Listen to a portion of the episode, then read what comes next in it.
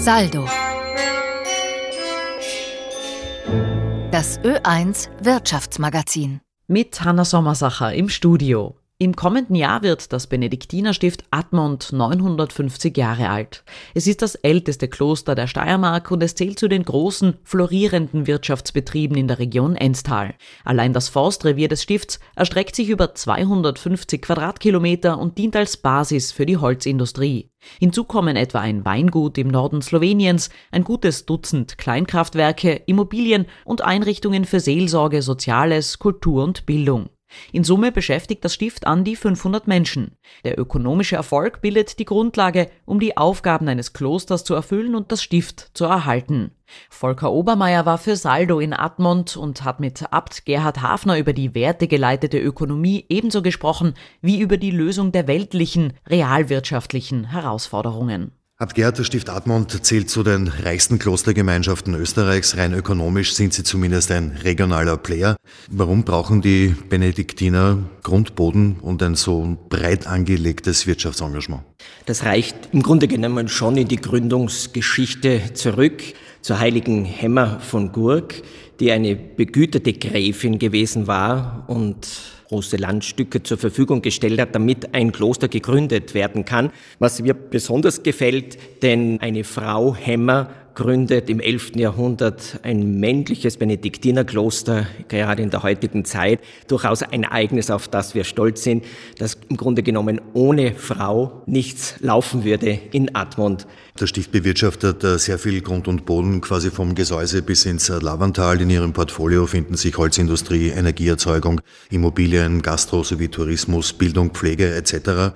Wohin mit den ganzen Erträgen? Erträge, die werden dann nicht einfach in ein Sparbuch hineingegeben, sondern wir sind eben dankbar, dass die Wirtschaft bis jetzt auch immer so gut gelaufen ist. War in der Geschichte nicht immer so. Das ist ja auch ein Moment, der vielleicht erwähnt werden muss. Vor allem in den 30er Jahren des vorigen Jahrhunderts war auch der Stift Admont pleite und nur mit viel Mühe und Hirnschmalz ist natürlich auch die Wirtschaft wieder neu belebt worden.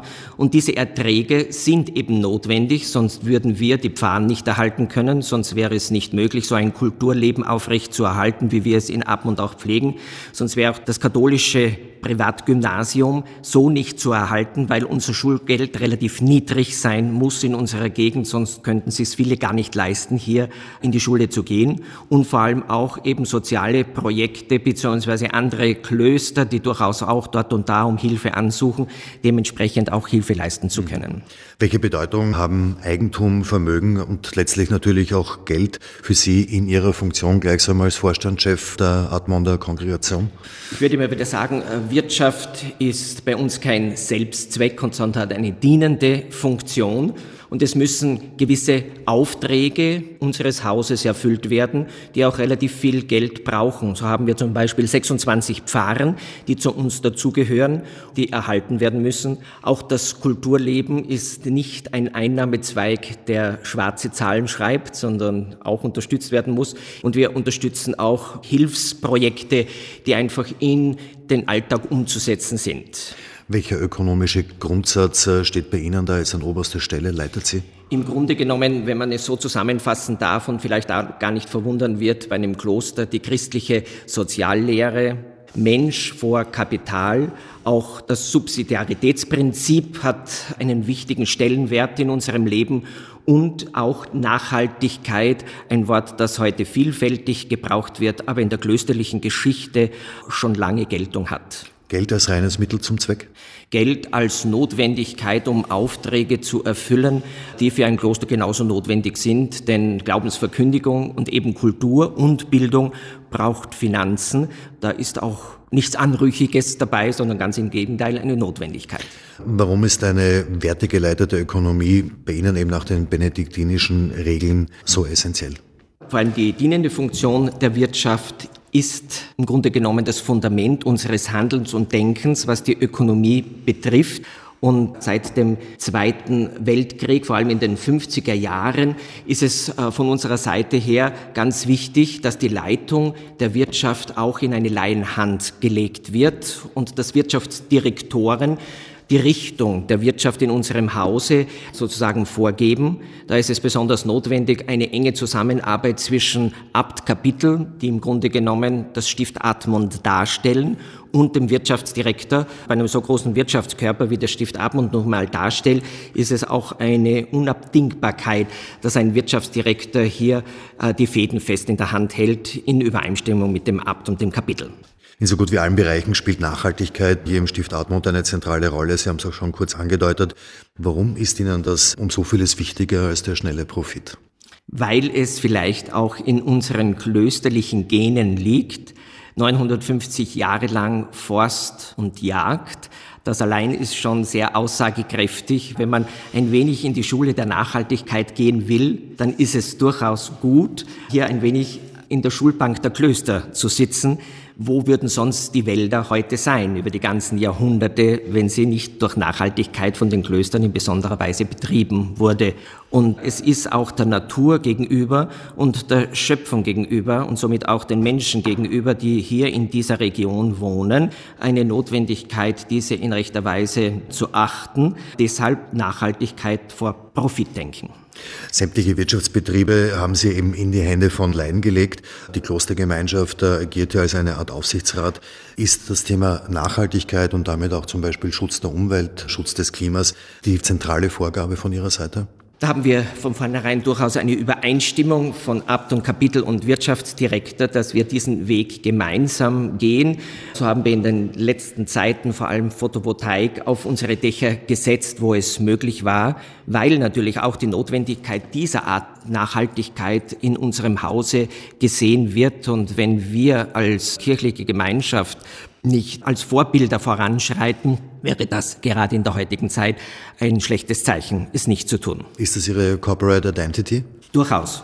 Herr Gerd, als Gemeinschaft, die wirtschaftlich so stark engagiert ist, sind Sie auch betroffen gewesen oder noch immer betroffen von Corona-Folgen, von Teuerung, von Zinsen, Energie, Rohstoffpreisen, auch steigenden Löhnen. Wie kommen Sie mit diesen weltlichen realwirtschaftlichen Herausforderungen über die Runden? Es ist wie in ganz vielen Betrieben, eben von Österreich, wo sich ja keiner ausnehmen kann, was heißt Österreich ja auch weit darüber hinaus, so gab es auch bei uns staatliche Hilfen, für die man nur vergützt Gott sagen kann. Erhöhte Energie- und Rohstoffpreise machen uns schwer zu schaffen, aber wir sitzen eben in einem Boot mit allen anderen weltlichen Betrieben, die damit auch in der heutigen Zeit umzugehen haben. Wo und wie müssen Sie straffen bzw. sparen? Wird genau hingeschaut, wo das möglich ist. Es trifft immer wieder manchmal eben auch Arbeitsplätze. Das muss man natürlich ganz ehrlich auch zu sagen, dass für uns am schmerzlichsten ist.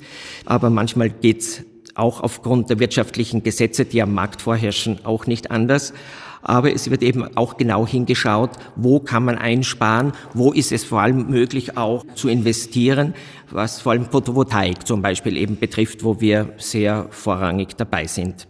Der Stift hat eine sehr bewegte und bewegende Geschichte. Die Pleite haben Sie schon angesprochen. Es gab mehrere Brände. Es gab eine komplette Enteignung während der Nazizeit. Jetzt leben wir in sehr volatilen, schwierigen, mitunter krisenanfälligen Zeiten. Was kann, soll, muss vielleicht auch eine Unternehmensleitung heutzutage in diesen auch emotionsgeladenen Zeiten unbedingt beherzigen?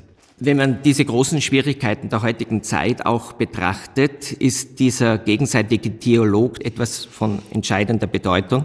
Oftmals, so muss ich jetzt für mich feststellen, wenn man Theologie studiert hat und die christliche Soziallehre natürlich vorgetragen bekommt, ist es das eine. Wenn es auf der anderen Seite in der Tat umgesetzt werden soll, wenn man dann selbst Betriebe hat, noch dazu industrielle Betriebe, ist es leichter referiert als immer in die Tat umgesetzt. Aber auch da bin ich im gleichen Boot wie viele viele andere kirchliche Institutionen, die dann plötzlich von der Theorie in die Praxis hinein müssen. Was muss standhalten? Der Mensch und seine Menschenwürde muss auch in schwierigsten Situationen einen Vordergrund haben. Was macht gutes Management, gute Führung aus? Da haben wir vielleicht gerade im heiligen Benedikt einen guten Ratgeber, der im 6. Jahrhundert gelebt hat und die Ordensregel geschrieben hat, nämlich mit der kurzen Zusammenfassung von Ora et Lapora et Lege, Gebet und Arbeit und Lesen, geistliche Lesung, aber eben vor allem auch Bildung. Und dieser heilige Benedikt sagt, einer muss in der Gemeinschaft verantwortlich sein und er hat natürlich vor allem ein Kloster im Blick mit dem Abt, der die Entscheidungen zu treffen hat, aber er ist nicht einer, der einsame Entscheidungen trifft, sondern ist es höchst notwendig, dass er sich beraten lässt. Und so gibt es innerhalb des Klosters verschiedene Räte, und ich glaube, das macht gutes Management aus und gute Führung, dass man ein Hörender ist, vor allem auch Menschen, die einem am Arbeitsplatz umgeben, dass man nicht stur nur seine Entscheidungen und seine Vorstellungen in die Tat umsetzt, sondern durchaus ein hörendes Herz hat, was einem Berater rundum auch mit auf den Weg geben. Sind dann die Ordensregeln noch immer das beste Managementbuch aus Ihrer Sicht? Ich glaube durchaus, weil mit einem Schmunzeln darf man schon feststellen, dass in vielen Klöstern hervorragende Manager einen Einkehrschwung wagen und sich an der Regel des heiligen Benedikt orientieren, weil er gutes Management damals schon niedergeschrieben hat, was für mich eben das Faszinierende ist über so viele Jahrhunderte hinweg. Abgehört in Österreich bzw. in Europa haben wir im Grunde die soziale Marktwirtschaft. Muss dieses sozial neu definiert werden? Am Rande stehende Menschen denen muss geholfen werden. Ein Beispiel, das mir besonders stark gekommen ist in der Corona-Zeit, waren vor allem Angestellte im Lebensmittelbereich, nicht nur dort, aber auch dort, vor allem als Systemerhalter gepriesen und das mit Recht. Aber es ist eine Provokation wenn es nur beim Applaus bleiben würde und wenn man es nicht wenigstens auch finanziell ein wenig abgebildet sehen würde. Systemerhalter, Lebenserhalter, das gehört honoriert und zwar auch mit Geld. Muss dann dieses Leitmotiv, das es ja auch gibt für die heimische Wirtschaft, dieses Wohlstand für alle neu buchstabiert werden im Sinne von mehr bessere Teilhabe ermöglichen? Auf alle Fälle schon, ja. Vielleicht sollen wir als Kirchen, möchte ich vor allem eher im Plural vielleicht auch sagen, nicht so tun, als wüssten wir immer alles besser als die anderen, sondern viel wichtiger ist es, in einem konstruktiven Dialog zu treten und in einem konstruktiven Dialog zu bleiben.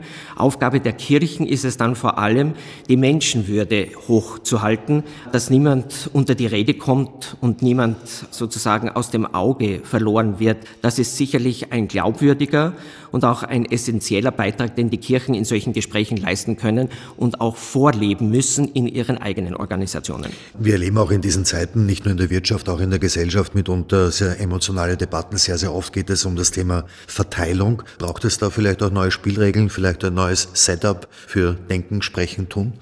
Verteilungsgerechtigkeit ist ein Thema, das es wahrscheinlich in der Geschichte schon immer gegeben hat und auch in der heutigen Zeit mit Recht gestellt wird. Komme immer wieder gern eben auf die Reflexion von Papst Franziskus eben auch zurück, dort wo Menschen nichts haben oder fast nichts mehr haben, das sind Menschen, die sehr viel haben, einfach verantwortlich, ihnen ein menschenwürdiges Leben und Dasein zu schaffen. Das sollte für uns alle auch ein Stachel sein, in der eigenen Gesellschaft das zu verwirklichen, obwohl wir global gesehen auch wieder starke Unterschiede wohl erkennen. Was wir hier arm bezeichnen und viele Menschen auch vielleicht am Existenzminimum sind, sind trotzdem sozialen Netzwerke da, die sie auffangen. Wenn man Länder in Afrika sieht, dort sind Menschen arm und wer, wer hilft ihnen? Was ist dort das Wort sozial? Eine Luftblase. Welchen Ratschlag geben Sie der Politik und auch den Sozialpartnern? Genau hinzuschauen, was man tun kann, um den Ärmsten der Armen in Österreich ein lebenswürdiges Leben geben zu können. Das heißt unter anderem sicherlich auch bei den Sozialhilfen in einer Höhe sie zu halten, dass man nicht wieder betteln gehen muss und nicht in der Mitte des Monats schon sagen müssen, ich habe keine Möglichkeiten mehr, die restlichen Tage füllen zu können. Ab Gerd, übermorgen feiern wir Weihnachten. Es sind die intensivsten Tage des Konsums und auch der Kommerzialisierung. Ist der Sinn des Festes verloren gegangen? Es würde der Sinn des Festes verloren gehen, würde ich sagen, wenn wir nicht an das Wesentliche von Weihnachten zurückdenken. Denn Weihnachten gibt's nur, weil es den christlichen Glauben gibt, sonst würde man es weder so bezeichnen noch so feiern, dann hätte sich wahrscheinlich was anderes entwickelt. Gott hat uns beschenkt mit seinem Sohn. Einander zu beschenken ist der tiefere Inhalt auch dieses Festes. Und darum ist gut, wenn die Wirtschaft viel davon auch abbekommt ist auch nichts Anrüchiges dabei. Vor allem, wenn man schenkt mit Herz. Nicht nur, weil man auf den Preis drauf schaut, sondern wenn bei diesem Geschenk auch immer ein Herz für den Menschen dabei ist, den man beschenken möchte, ist es in der Linie des christlichen Verständnisses von Weihnachten. Herzlichen Dank für das Gespräch. Danke. Das war Gerhard Hafner, Abt des Benediktinerstifts Admont in der Steiermark über Wirtschaft als Basis des Klosterbetriebs. Volker Obermeier hat mit ihm gesprochen. Sie können diese Sendung als Podcast und über das Ö1 Online-Angebot nachhören. Danke fürs Zuhören, sagt Hanna Sommersacher. Saldo gibt's wieder in einer Woche.